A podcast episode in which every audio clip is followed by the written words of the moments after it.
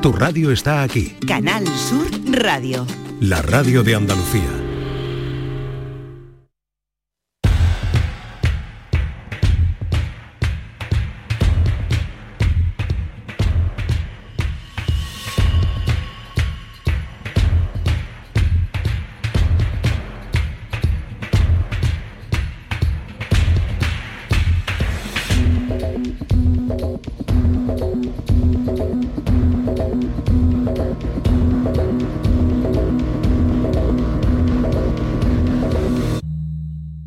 La noche más hermosa en Canal Sur Radio.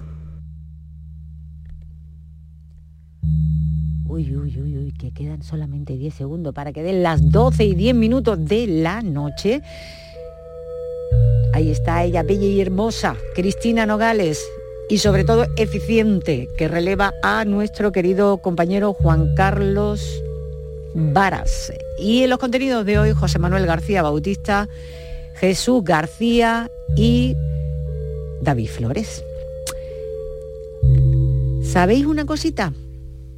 Que ya tenéis el podcast, eh, como se suele decir, que bueno, más que podcast es, bueno, sí, podcast, es el podcast de la hora anterior en el canal de WhatsApp de la noche más hermosa. Antes que ningún sitio, que lo sepáis. Eh, muy fácil, ¿eh? Nos puede solicitar el enlace del canal de WhatsApp a través del eh, WhatsApp de la noche más hermosa, valga la redundancia, o lo tenéis en el muro tanto de X como de Facebook. Es una herramienta súper cómoda para poder ir hasta, porque vais a ver la fotografía, el título del, del apartado, en fin, eh, que os invito a que no lo pidáis, bien por el WhatsApp o que lo eh, cojáis el enlace mm, en cualquiera de, los, eh, de las redes sociales. Eh, picáis el enlace, os va a pedir que si aceptáis una serie de condiciones, no sé qué, le decís que sí, y luego mm, si queréis seguirlo, decís que sí y ya está. Y lo tenéis todo de primera mano. Bueno, dicho todo esto, también comentar que estrenamos encuesta, una nueva encuesta que la pregunta es muy fácil, queremos saber si te han estafado alguna vez o has sido víctima de algún tipo de fraude financiero. Y el libro que está, es una novela que está en sorteo, es, está escrita por nuestro oyente Rafael Gómez González, se titula Amor propio, es maravillosa, me ha sorprendido gratamente, engancha mm, rápidamente la lectura de esta novela, así que mm, eh, si quieres participar en el sorteo, lo único que necesitamos es que nos deje tu respuesta argumentada en un mensaje de voz en el WhatsApp de la noche más hermosa para entrar en el sorteo, que este es el número de teléfono. Si quieres participar en nuestro programa, envíanos un WhatsApp al 616-233-233. Seguimos con esta apasionante aventura radiofónica. Esto es La Noche Más Hermosa.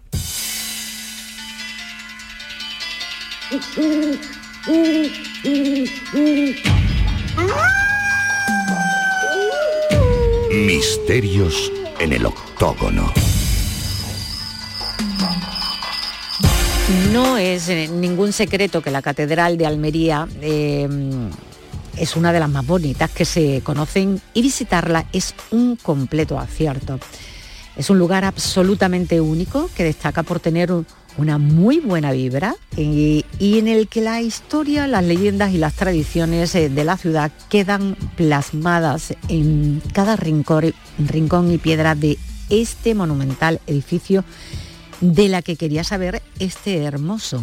Buenas noches, amigas y amigos de la noche más hermosa. Un saludo para todas y para todos. Mando el cartel de la Asociación Cultural Berjarte a la cual pertenezco, del quinto centenario de la Catedral de Almería, en la cual vamos a participar haciendo una exposición de pintores almerienses y andaluz, porque vienen de todas partes de Andalucía. Eh, os quería pedir, por favor, si podéis, que hablaréis un poco sobre esta magnífica catedral que tenemos en Andalucía, porque además creo que es de las pocas catedrales fortalezas que hay en España. Y me gustaría conocer más sobre la catedral de, de mi tierra, porque hay muchas cosas que desconocemos. Muchísimas gracias y buenas noches.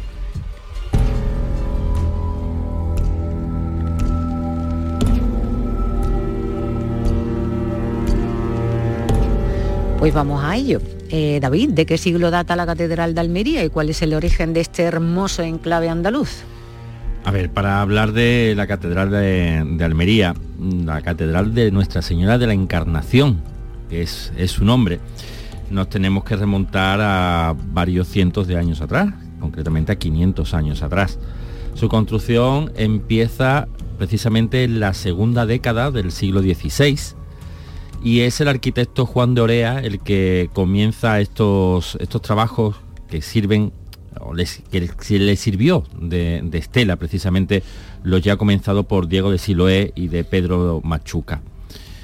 Eh, es necesario para hablar de la Catedral de, Almería, hablar de un personaje que es Fray Diego de Villalán, que es precisamente quien impulsó eh, este, esta creación de este patrimonio de, Almería y que tuvo esa idea de crear esta nueva catedral para, la ciudad eh, andaluza. Orea fue el encargado, como decimos, de, proyectar este, esta, esta catedral. Eh, una catedral que es de estilo renacentista, estilo de, renacentista del siglo XVI, eh, como bien decíamos antes, y que, eh, bueno, mm, tiene diversos espacios que hay que recorrer y que vamos a visitar poquito a poco, aunque sea de forma virtual ahora mismo, eh, de, esta catedral. no es hasta años más tarde, precisamente, cuando es el, obispo Fray Juan de Portocarrero el que decide ampliar la catedral de, de la Encarnación porque le agrega a esta catedral una capilla más, que es la capilla del Sagrario.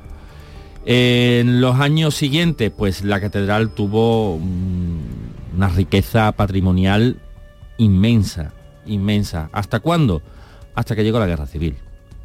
Cuando llegó la guerra civil, pues desgraciadamente se perdieron muchísimas obras de la catedral, se perdió parte incluso del edificio en sí, siendo, como bien decía este, este hermoso, una, catedral que es fortificada y, sin embargo se perdieron partes de, la misma durante la guerra civil y bueno, pues eh, tras el conflicto decidieron los obispos, los diferentes obispos, pues promover esa reconstrucción. Y gracias a ello se encuentra una de las salas de exposición permanente eh, que es el, claustro, un claustro neoclásico que, fue alzado en el siglo XVIII y que ya digo fue reconstruido posteriormente. Así que vamos a visitar durante esta noche la, la, Catedral de Almería, si os parece, y además vamos a visitarla incluyendo algunas leyendas también, ¿no? Andalucía tiene una riqueza incomparable en monumentos eh, cuyos estilos arquitectónicos son igualmente muy variados, predominando principalmente el gótico o el barroco. Eh, ¿Qué estilos destacan en la, Catedral de Almería? Bueno, ya ha hecho alguna mención. Un apunte ha hecho ya David. Mm, fíjate, como, como él indicaba, conviven varios estilos arquitectónicos porque, entre otras cosas, eh, a medida que van pasando los siglos, los años, las décadas, eh, van entrando, van introduciendo nuevos, lo que son eh, nuevas corrientes, nuevas corrientes artísticas. Eh, evidentemente nos vamos a encontrar que para saber exactamente el estilo, los estilos que conviven, tenemos que irnos a los orígenes de la Catedral de Almería.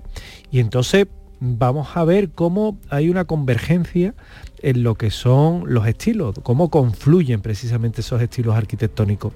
Al empezar la construcción ya en el siglo XVI, lo primero que hay son rastros de lo que es el gótico. Es decir, el gótico, pero ojo, gótico tardío. Sabéis que el gótico tiene varias etapas. Aquí nos encontramos al gótico tardío.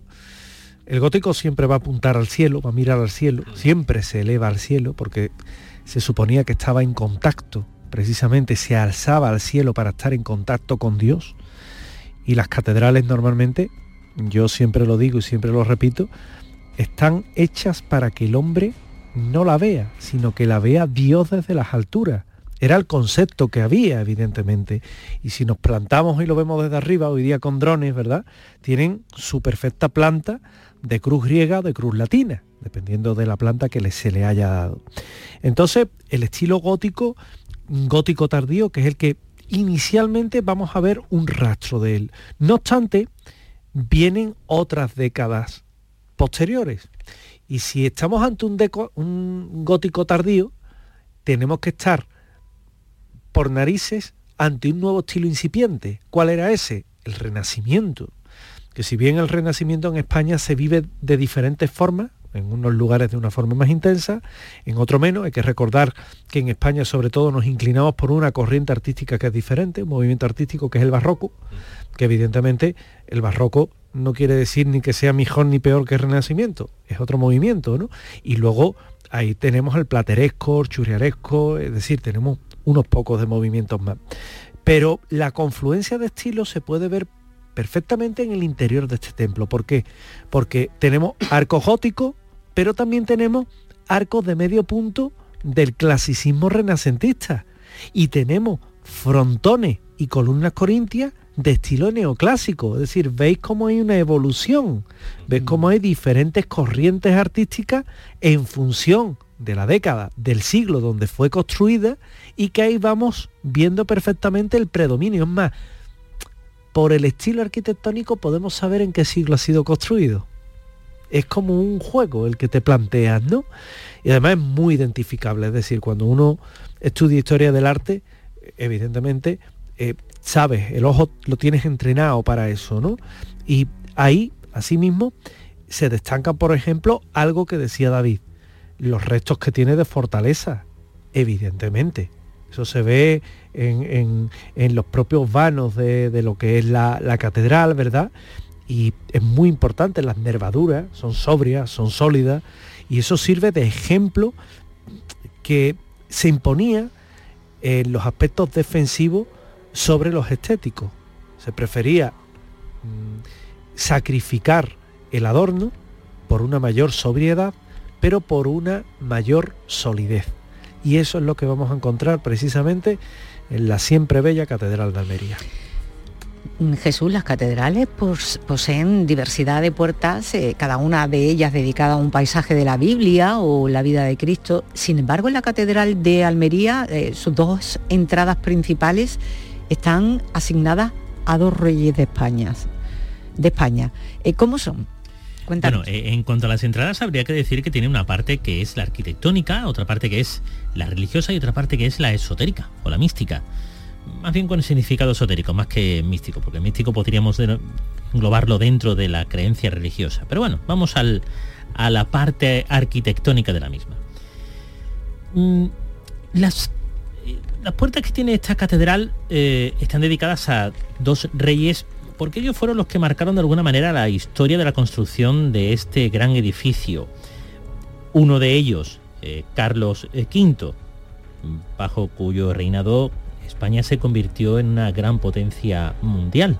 Después llega, llegan el resto de reyes detrás que, bueno, pues como suele pasar un poco con estos padres que tienen un gran esfuerzo por montar una empresa, que lo hacen casi desde cero, en algunos casos con muy pocos conocimientos, pero con unas muchas ganas y un afán tremendo. Luego llega el niño consentido, el mimado, hereda la empresa y la destroza. Ejemplos hay. ¿Ejemplos? En fin, pues una cosa pareció, eh, parece que ocurrió con esto. Llega, llega, Carlos V con un gran conocimiento, con muchas ganas, crea un gran imperio, llega el resto de reyes detrás y se cargan el reinado y se cargan, bueno, en fin, no nos metamos ahí. Em, la puerta principal está muy eh, ricamente ornamentada, tiene muchísimos detalles. En la parte baja, de esa división que podemos hacer de las dos partes en esa puerta, la parte em, baja es un tradicional arco del triunfo romano, tradicional porque se repiten otras muchas construcciones, aunque no es de la misma forma arquitectónica, no exactamente igual, pero eh, básicamente se repiten construcciones eh, de catedrales, catedralicias en este caso. En, la parte alta hay una serie de alegorías esculpidas, eh, unos escudos, como decía el primero de ellos está dedicado en esa puerta principal a Carlos V.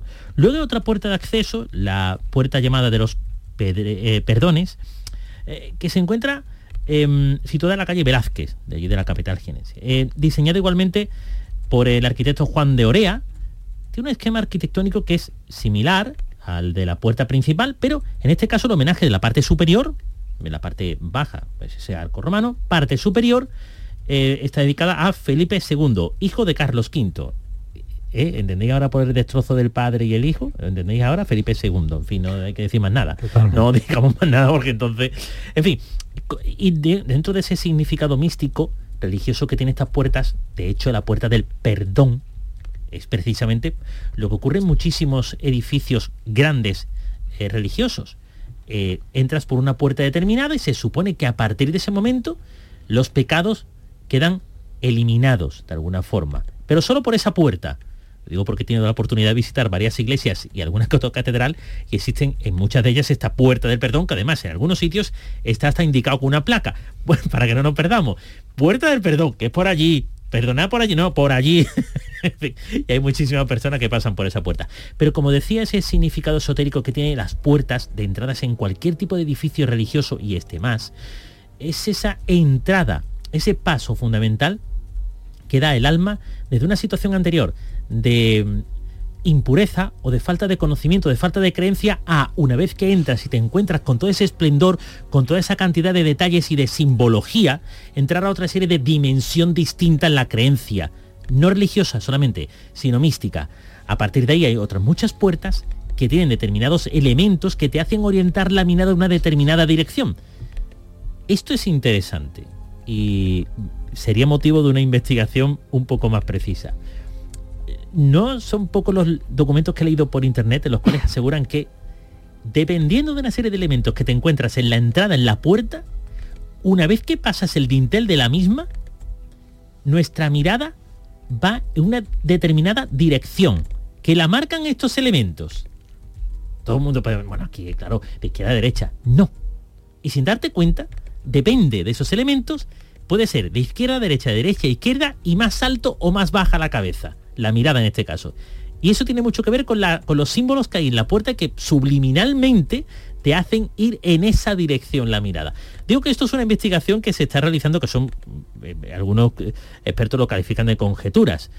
Creo que eh, hay bastante de cierto, no del todo, en este tipo de detalles. Y a lo mejor si fuéramos más conscientes, nos daremos cuenta de ese, de ese esa mirada que nosotros hacemos gracias a esos elementos que antes nos han hecho mirar una determinada Todas las catedrales además tienen elementos simbólicos. Por supuesto. Solamente hay que saber buscar, solamente hay que saber mirar y algo muy importante, saber interpretar el código.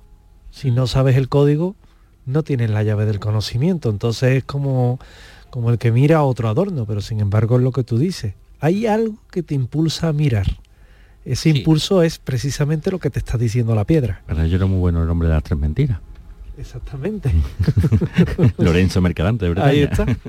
Eh, David, un paseo por el interior de la catedral almeriense hace que los sentidos eh, descubran eh, la enorme grandeza que guarda este templo en su interior. ¿Puedes hacernos una descripción de las diferentes estancias de la Catedral de Nuestra Señora de la Encarnación? A ver, vamos a intentar hacer un breve recorrido por, la misma. Eh, si accedemos a su interior, lo primero que vamos a ver es que, eh, bueno, eh, la disposición es una nave de salón, dividido en tres naves a la misma vez, pero se sale de, de lo típico de una catedral. Es decir, cuando nosotros entramos a una catedral, siempre alzamos la mirada y vemos techos muy altos, ¿verdad?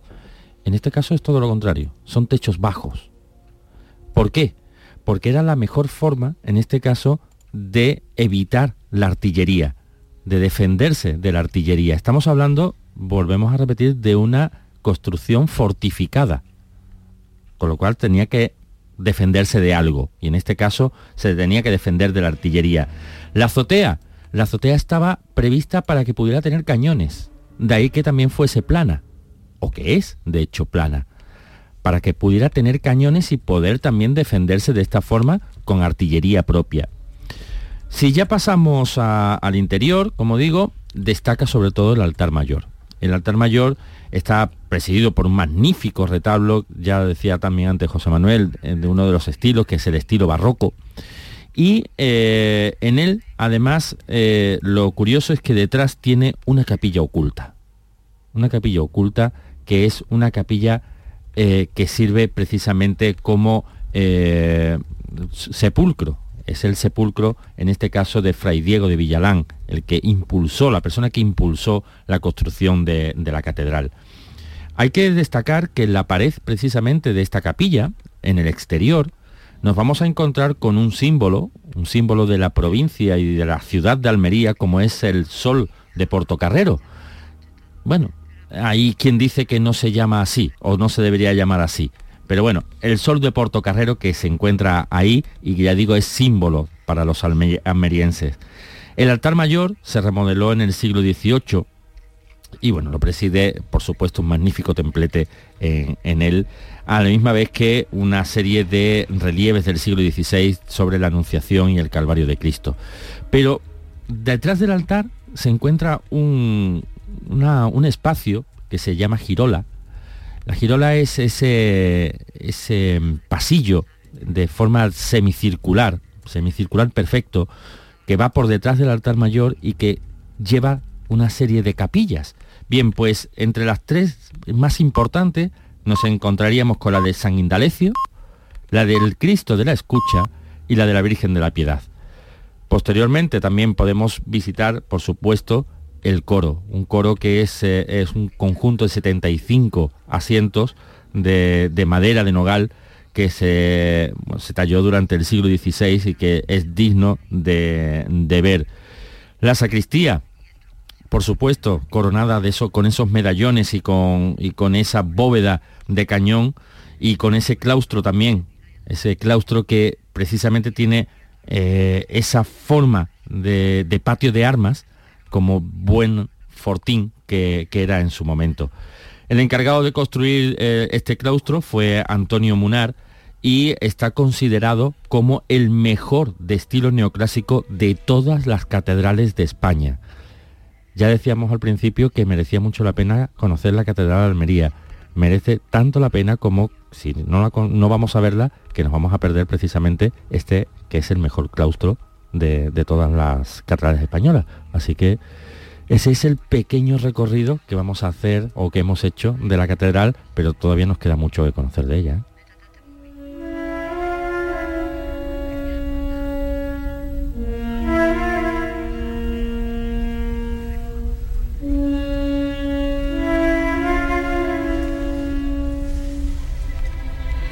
La noche más hermosa con Pilar Muriel.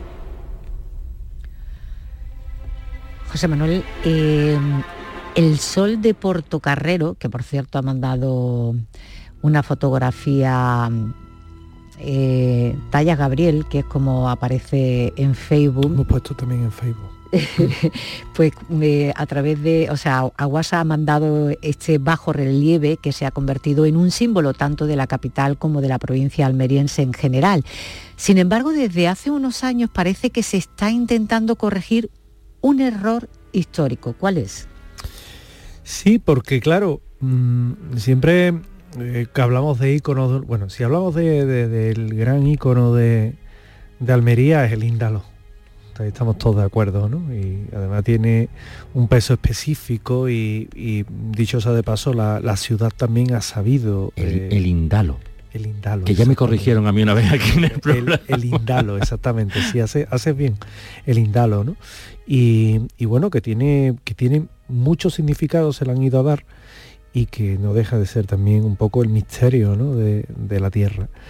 Pero aquí nos encontramos con uno de los iconos más característicos de la Catedral de Almería, que es un bajo relieve, ese sol de Portocarrero, un rostro antropomorfo, bordonado, con cinta, es que está situado en el paño exterior del testero de la capilla del Santo Cristo y que da cobijo precisamente al obispo Villalán, bajo cuyo obispado, hay que decirlo, se levantó en el punto central de, la girola.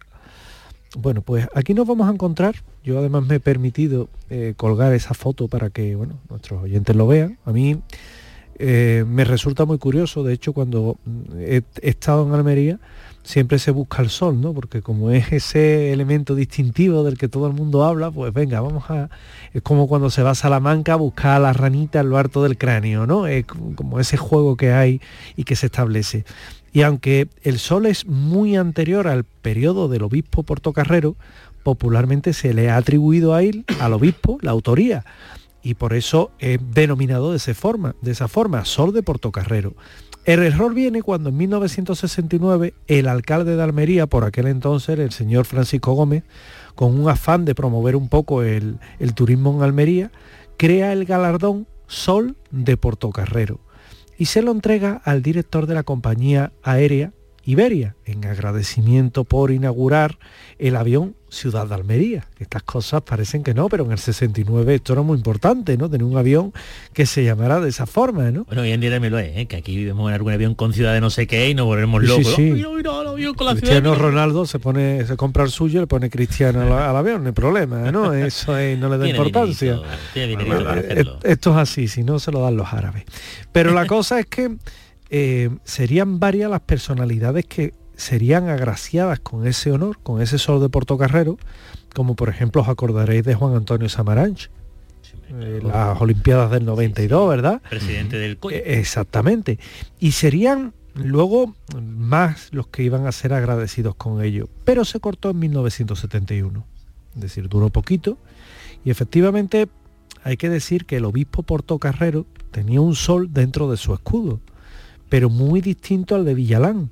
Además, el de Portocarrero, por ejemplo, tiene solo 16 rayos frente a los 36 que tiene el de Villalán. Fijaos para lo que da la cosa, ¿eh? hasta contar los rayos solares ya que hasta aburrido. Pero es que claro, la cosa es esa, ¿no? Pero mejor te cuento un- una simbología, un detalle simbólico Claro, en no, los no, rayos no. o en el número de los rayos. Cuando, Eh. cuando digo que ya hay que estar aburrido es importante, porque solamente cuando te fijas en los detalles te das cuenta de lo que puede querer decir. Si contamos los rayos solares por un lado, 16 suma 7, pero por otro lado, los 36 del Sol de Villalán suma 9. Uno está más cerca de la simbología iconográfica de Jesús de Nazaret que el otro, que está más cercano a lo que es simplemente la buena suerte. Con lo cual, dentro de una iglesia va a tener más peso el sol de Villalán que el sol de Portocarrero. Fijaos yo lo aburrido que tengo que estar también para sacarle esta lectura a esto, ¿no? Pero, pero no, es que claro, eh, esto eh, lo de aburrido en el buen sentido, ¿no? Es un poco eh, tratar de analizar todo lo que tiene, todos los elementos simbólicos, empezar a desglosarlo y sacarle los significados.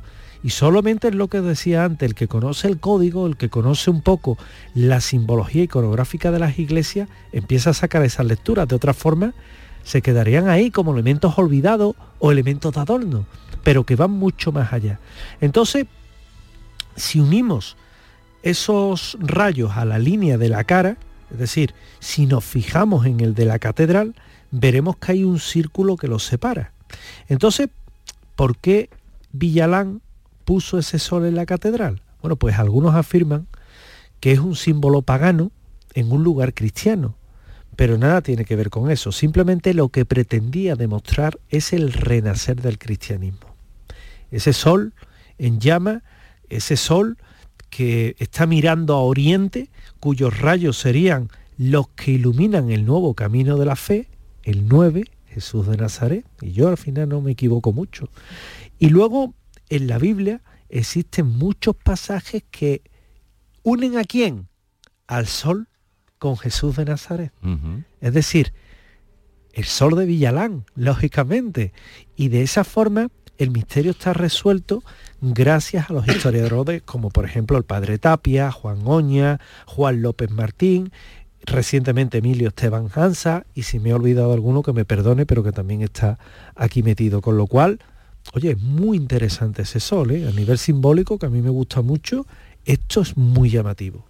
Las historias y las leyendas que rodean los templos, como el de la Catedral de Almería, son innumerables. Entre ellas, eh, una hermosa historia relacionada con este lugar que tiene que ver con su capilla más importante, la del Cristo de la Escucha. ¿Qué cuenta esa? Bueno, para eso nos tenemos que remontar a 1489. Eh, como vemos, pues es un eh, año muy importante porque estamos en plena reconquista de, España. Em,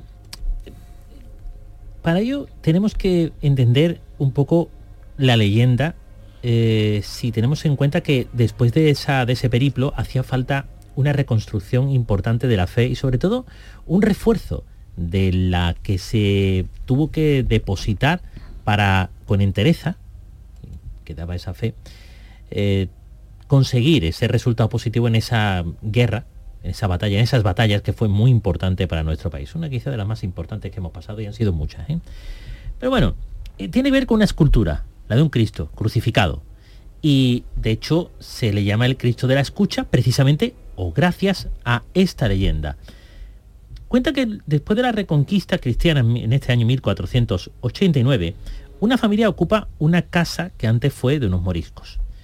Eh, durante las noches escuchaban precisamente una palabra, escucha. Y la oían en una pared concreta. Al principio, bueno, les pareció que podía ser efectos de, de bueno, pues de, la construcción de la casa.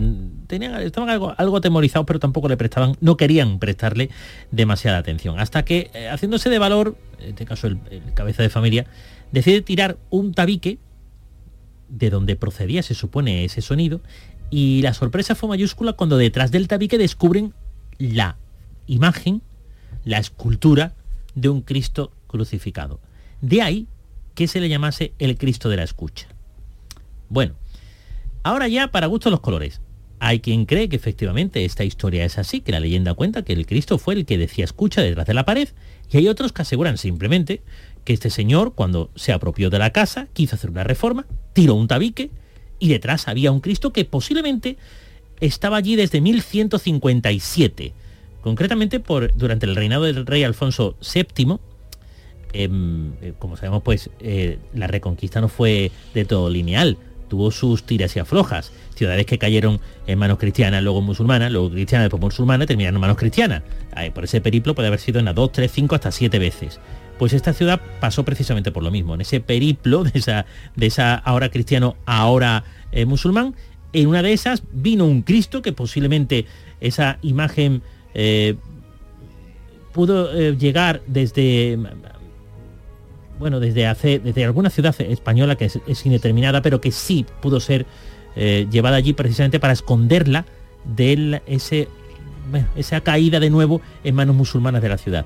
Y como lo hizo la persona dueña de esta vivienda y cercana a este, este lugar religioso, pues emparedándola. Le puso allí una pared delante e intentó rezó a todos los santos para que la nueva familia musulmana no encontrara la imagen del Cristo. Así fue como pasó y así como se cuenta la historia de este Cristo de la escucha, como se le conoce desde ese momento. Mm, de ese tipo de historia hay muchas también, de, cuadros y, de esculturas que, se mm. parecen mucho. efectivamente. David, mm, y no es la única. Eh, ya que existe otra que se relaciona con el lugar donde se encuentra ubicada la imagen del Santo Cristo. ¿Qué cuenta esta otra historia?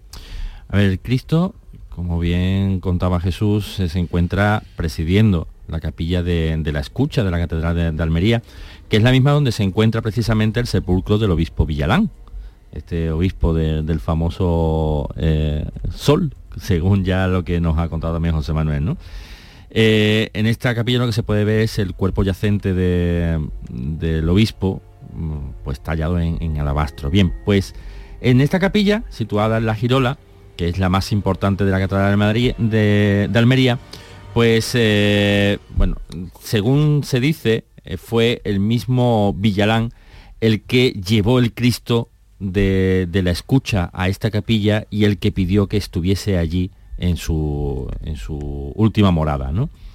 Eh, se cuenta que Villalán lo lleva en el siglo XVI a, este lugar, pero también es verdad que bueno, la, construcción de la fortaleza de, esta catedral se hace en el 1522, con lo cual coincidiría, pero también es verdad que se dice que la, imagen del Cristo de la Escucha ya la llevaba Villalán desde otro sitio a, eh, esta, a esta ciudad de Almería. Así que, bueno, mm, esta, esta otra historia sobre, sobre este famoso Cristo, pues eh, no es tan, tan tanta leyenda como eh, la que contaba antes Jesús, pero sí es verdad que es otra historia que quizás pueda ser más real incluso que, la que se contaba antes. ¿no? La primitiva imagen del Cristo de la Escucha de estilo gótico, pues desgraciadamente fue una de las grandes pérdidas que contaba yo al principio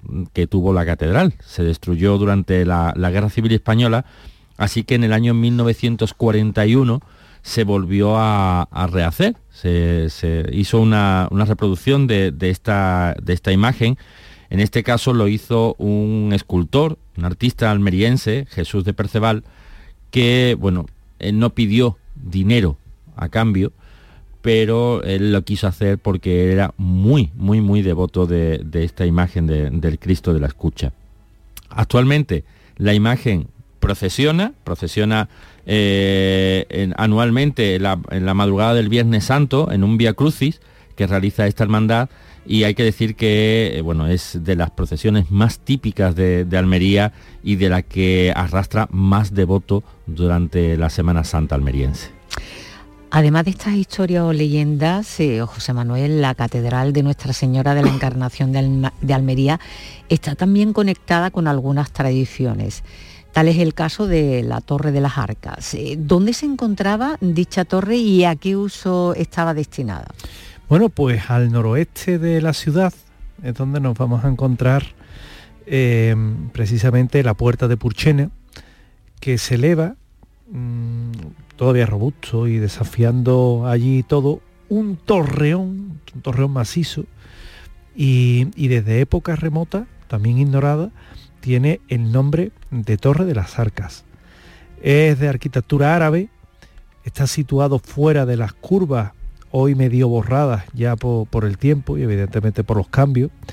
Y, y sí es verdad que Mm, eh, se aleja también un poco de la arquitectura que los emires musulmanes defendieron a la hora de, elevar la arquitectura de la ciudad, que es un punto muy interesante, pero que también era muy difícil de tomar, porque si la guerra hubiera sido el destino, pues el problema era que mm, realmente este tipo de sitios eran impenetrables y, luego también es verdad que cuando te veías una torre o algo, lo que te creía era que, podías encontrarte allí un tesoro o cualquier historia y, eso es complicado. Es una opinión bastante generalizada entre los anticuarios de Almería que la Torre de las Arcas es una de las torres de humos o telégrafos arábicos que formaban la línea que comenzando en la Alcazaba venía a determinar en los torreones situados en los callejones de Cárdenas y que no dejan sin embargo de presentarse eh, contra todo esto muchas objeciones. Por tanto, bueno, pues se encontraba ahí en ese punto y el uso, bueno, se cree que era defensivo, pero aún es motivo de debate entre los investigadores que se encargan un poco de tratar de esclarecer la función que tenía. Jesús, lo cierto es que eh, los diferentes historiadores y arqueólogos no se ponen de acuerdo sobre el uso y destino de la tan conocida Torre Encantada de Almería, pero la sabiduría y tradición popular sí que coinciden en la historia que ha pasado de generación en generación en esta ciudad. ¿Qué cuenta esa leyenda? Bueno, habla de mucho dinero, de muchísimas riquezas, más bien, más que dinero. Y hablan de una dificultad para conseguirlo, una especie de, como de encantamiento, como si fuera una especie de trampa, más bien esto, una trampa. Y es que, em, según cuenta Federico de Castro en el siglo XVI, dice que cuando en la noche de San Juan se dan las doce campanadas, si alguien está en el pilar o junto al pilar de esa torre, aparecía una mujer Galiana y un gigantón negro que a la persona que estuviera allí en, el, en, esa, en ese lugar le decía, ¿quieres muchísimas riquezas? ¿Quieres, te atreves a venir con nosotros y conseguir todo lo que quieras? La persona pues generalmente aceptaba la invitación. Seguía a estos dos, a estos dos eh, almas, eh, espíritus más bien, aunque tenía una apariencia física, y cuando llegaba allí a la puerta de esta torre de las arcas, el gigantón le daba a la mujer, a Galiana, unas llaves, pero no abría nada hasta que la persona no dijera una palabra cabalística, daca. En ese momento abría la puerta. Ojo, si cuando pasaba el dintel de la puerta veía todas las riquezas que estaban por el suelo, la persona quedaba asombrada y no corría a coger todo lo que podía rápidamente, se dice que de la parte superior aparecía un monje con una túnica negra que con la misma, soplando, iba apagando todas las antorchas. Y si esto ocurría, la puerta se cerraba. Hasta la noche de San Juan del año siguiente, quedando esta persona encerrada en aquella torre junto a Galiana durante un año entero. Hay una variante de esta leyenda que dice que la noche de San Juan, si se pone frente a la catedral, justo en el momento en el cual da las campanadas de las 12, algo parecido al anterior, en este caso sale de la puerta principal un gigantón con los ojos ensangrentados, con una llave en las manos, y junto a él Galiana, el cual le dice a la persona, sígueme si te atreves. En cuanto le sigue, va a la Torre de las Arcas. Abren la puerta. Lo que ocurre es que allí hay muchos objetos de valor y mm, joyas, pero si la codicia puede a la persona y no lo hace en el tiempo que le dice Galiana que tiene que hacerlo y se queda mucho más tiempo de la cuenta, las puertas se cierran, quedando dentro el incauto, ¿hasta cuándo? Hasta que otro tonto, entre comillas, pique también en ese truco de Galeana y del gigante. Hombre, tiene que esperar un año entero, a la noche de San Juan. Pero oye, a lo mejor después de un año sale allí con algunas joyas. No lo creo, no vas a salir vivo. Bueno, como siempre vamos mal de tiempo, vamos a finalizar eh, con algo que me gustaría mm, eh, que hablaras de una historia que para muchos almerienses, eh, David, es un honor, en la que se menciona el hecho de que se guardan los restos de San Valentín, Valentín el patrón de los enamorados, en la Catedral de Nuestra Señora de la Encarnación, mientras que otros insisten en desmentirla. ¿Qué hay de leyenda y qué de realidad? lo más brevemente posible. Sí, muy, muy breve. A ver, si, si empezamos a contar los San Valentín que hay en el mundo, hay más Valentines que enamorados. Yo conozco tres. Eh, hay, hay, tres, pero es que en España tenemos otros tres. Mm. O sea, hay tres en el mundo, ¿vale? Que sería en Roma, en Terni y en Baviera. Pero es que en España tenemos uno en Toro, en Zamora, otro en Madrid, más este de Almería. ¿Qué es lo que hay de realidad? Bien, la realidad nos tendríamos que ir al siglo XVIII, cuando se descubre una catacumba en, San Ciriaco, en Roma, en el que aparecen una serie de cadáveres allí, eh, que en unos ponían peregrinos sin pacen, es decir, aquellos que eran asesinados por los romanos, simplemente, y otros que eran los valentinus impacen, es decir, los mártires. Bien, pues en el año 1779 se exhuma el cuerpo de uno de estos Valentinus y se le entrega a un agustino que terminó entregándoselo al arcipreste Vicente González, el cual crea en Almería un oratorio precisamente con las reliquias de este mártir. Bien, posteriormente, al cabo del tiempo, González logra que se le dé culto público a este Valentinus. ¿Qué pasa? Que durante todo este periodo de tiempo llega al final la Guerra Civil Española. Se pierde el cuerpo, el cuerpo eh, se sabe que estuvo enterrado en un lugar donde aparece el nombre de Valentinus, pero como nosotros eso de Valentinus ya nos sonaba muy raro, Valentín. San Valentín estaba enterrado en Almería. Realmente San Valentín no está enterrado en Almería, lo que está enterrado es el Martín, un mártir, si es cierto, de Roma, pero no se sabe ni el por qué falleció ese hombre. Oímos este mensaje que nos ha dejado Gabriel. Soy Talla Gabriel y os hice esta petición hace algunas semanas y os doy las gracias por haberla atendido. Se están preparando los actos del quinto centenario. Os quiero decir que es una catedral muy hermosa, es impresionante, mucho más por dentro que por fuera, diseñada como una catedral fortaleza la verdad es que estoy muy contento con que hayáis atendido mi petición. Muchas gracias en el nombre de la ciudad de Almería y sobre todo en el nombre de la Asociación Cultural Berjarte, que nos estamos esforzando muchísimo por hacerlo bien.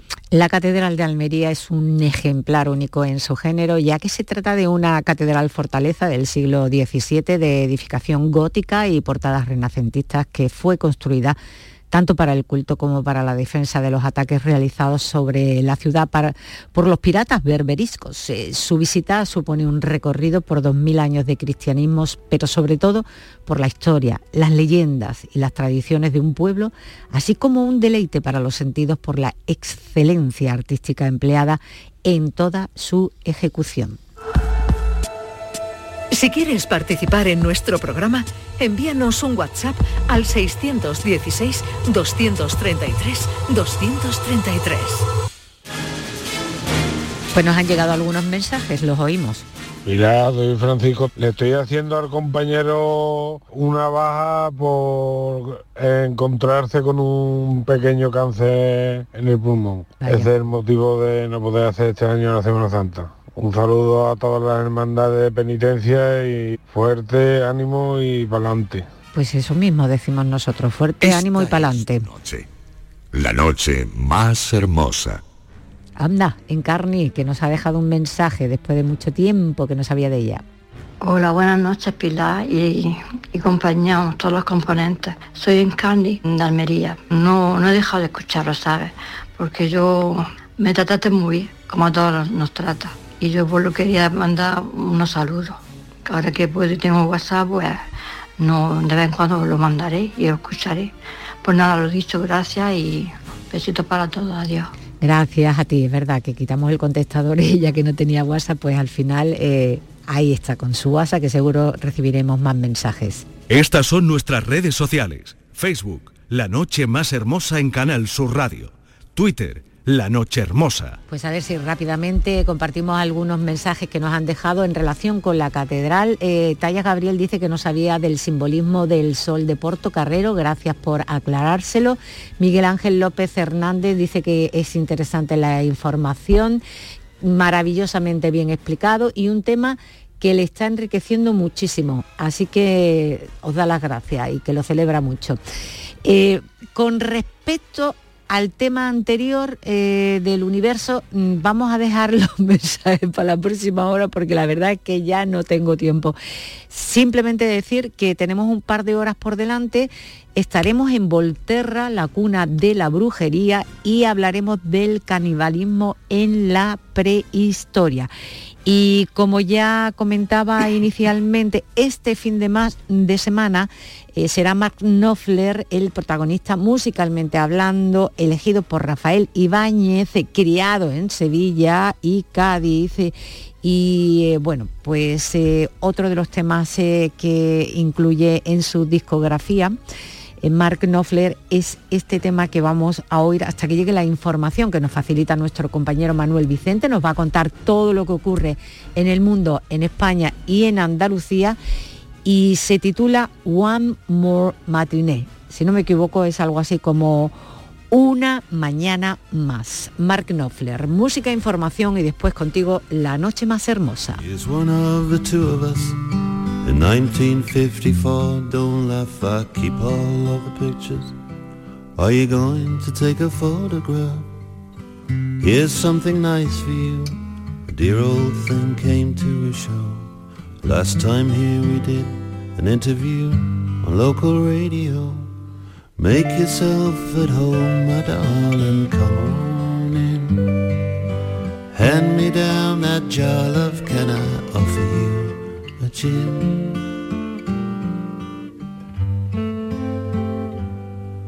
We're proud to be the oldest, ugly sisters in variety. There's not the glamour now, you see what happened to society. There's another light bulb gone, they don't all answer to the switch. I don't know how we carry on. And her, she couldn't care the bitch. But in a while, the old boys in the band begin to play. And in a while, the house lights and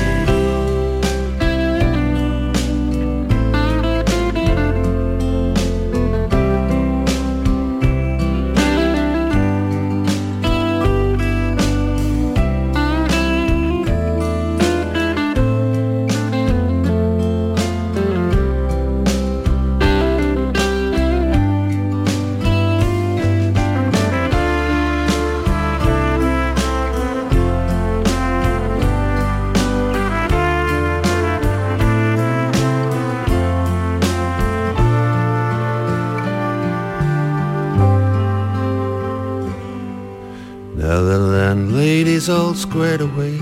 It's just a temporary deal. I'm afraid tonight it's takeaway. You see, there is no evening meal. Don't worry, dear, you shall go to the ball. I think the fairy said these suitcases have seen it all. from under someone else's bed. You want to smile those tears away, now don't you want to know what I say, I say never say die.